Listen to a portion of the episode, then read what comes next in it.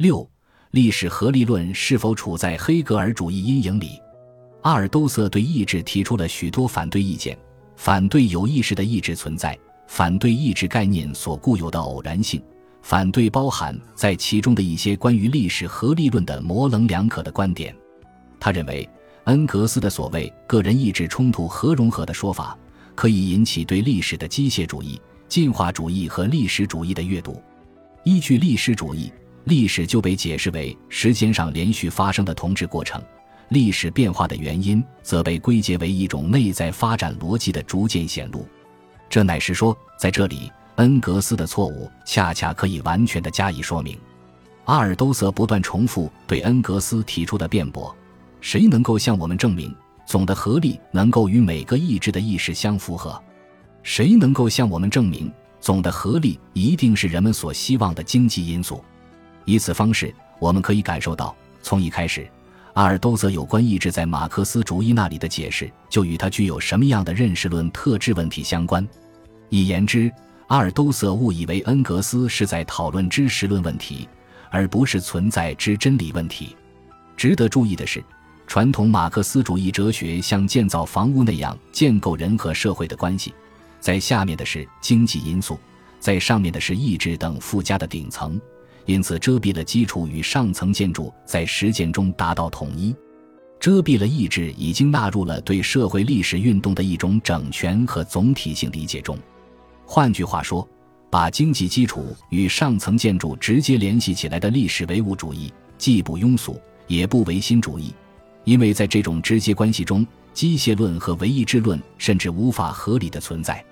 阿尔都塞的批评性视野应该针对这样一种非马克思主义的解释方式才对，但是我们必须看到，这是一种匆忙的结论。阿尔都塞之所以听上去有理，是因为他早已事先把单个意志的内容定性为空洞无物和同一反复，从而也依然只是停留在是否承认单个意志或共同意志实存的历史认识论问题上的一种持续辩驳。这种辩驳按情形仅仅偏执于一个方面，而如果我们有理由不做这样片面的理解，那就需要深入到意志和历史必然性关系的存在论基础中去开掘问题。事实上，任何有关对意志与历史必然性之间的互相关联或互相对立的关系之认识，是早已经蕴含了对下列事实的承认：一即意志与历史必然性关系的存在。如果阿尔都塞注意一下十八世纪和今天的现实历史，他也许就会了解思想家们关于单个意志冲突的观念或假设在十八世纪为什么正是采取这样的论证形式。这种观念或假设怎么会在后来的恩格斯那里转变为另一观念？他也许会了解到，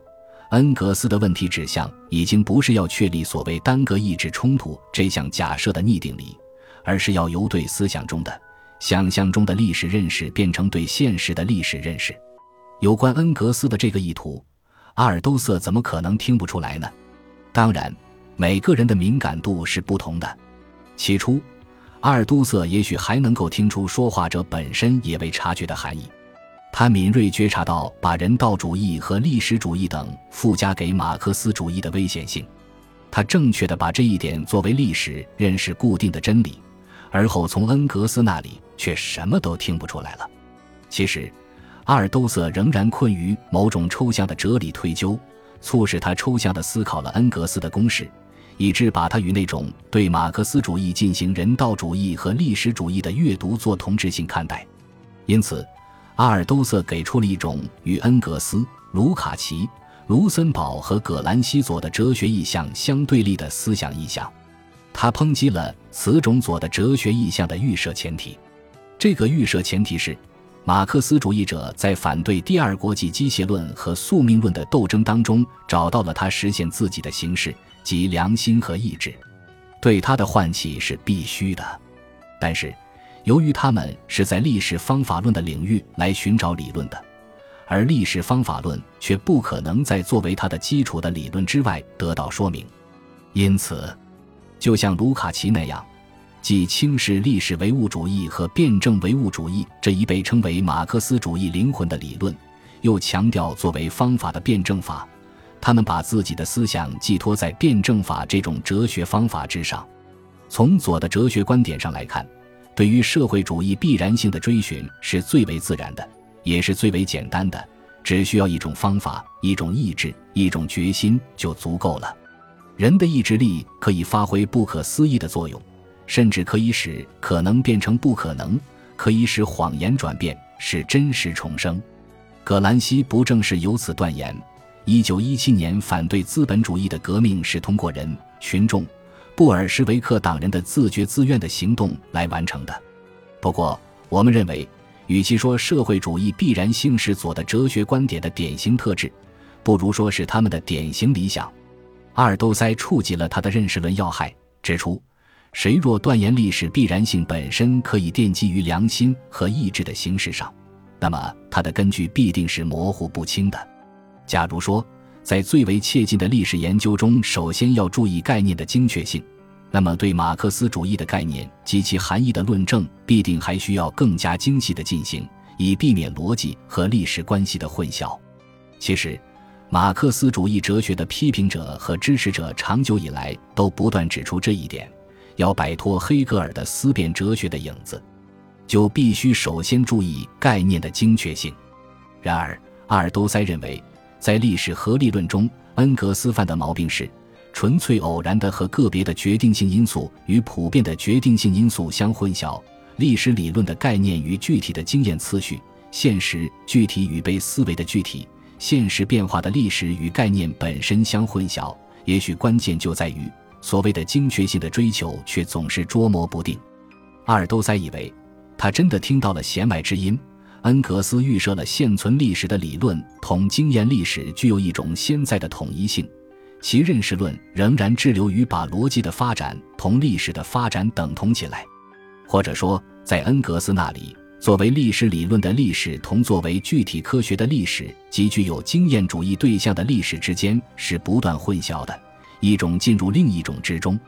阿尔都塞以为。这也就是为何恩格斯对某些年轻的经济学家和机械论者的批判是乏力的原因。阿尔都塞问道：“在一定生产方式中，个性的历史存在方式是什么意思？从历史中直接阅读出个性来是可能的吗？两者之间的对立、间隙、空白、中断能缝合吗？”令阿尔都塞甚为不安的是，一方面，总的合力之中以复杂的方式包含着众多的意志。共同意志，每个独特的个人意志。阿尔都塞说：“其实没有那么一回事，他们中的每一个都需要借助一种对神的启灵才能被看到，而对神的启灵则必须要苦苦搜寻并统摄环境及欲望等等细微差异。另一方面，总的合力蕴含了或包含了经济因素、政治因素、社会因素或其他什么因素，它使得社会整体相对独立的各个部分或系列相互维系在一起。”对于这个系列，人们懂得如何展开、展现它，就像人们展开一根绳索，思索的一头是经济，而另一头是单个意志。阿尔都塞同样会说，这就像人们把自己期待的结果以及经济因素偷偷地塞进总合力中去一样，在单个意志的情形下，预先把宏观决定因素塞进微观决定性因素中去。当阿尔都塞总是以如此方式聆听时，他抱怨恩格斯通过力的平行四边形公式来构想竞争、对抗、合作这些人的基本的双边关系过于乐观，靠这个公式是办不了什么事的。这个公式的全部力量，不过就像人们可以从中取出内容的箱子，并且一旦为失望所清空，仍然可以通过把普遍性的历史禁锢在其中而彼此协调。此外，也如许多人观察到的，阿尔都塞提出。在马克思主义的历史研究中，意志是不容易读出的。恩格斯那如此可靠的理论根据，在阿尔都塞看来，也还是证明不了任何东西。然而，对于意志历史作用的怀疑，早在马克思主义之前就已经存在了，而这种怀疑的确促成了历史唯物主义的发现。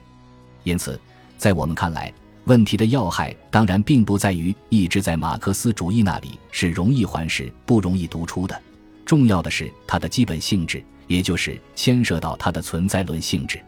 当它的存在论性质还未能超出黑格尔主义时，任何关于意志的模糊或显摆的表达方式，本质上都显现为黑格尔主义的费希特因素，或者显现为更加激进的，但也只是表面上抛开了黑格尔的意志主义。据此，我们可以从阿尔都塞对恩格斯批评的用词语调中听出他的微言大义。在恩格斯那里，意志就其根本的和总体的存在论性质而言，仍然滞留于黑格尔主义的理解方式中。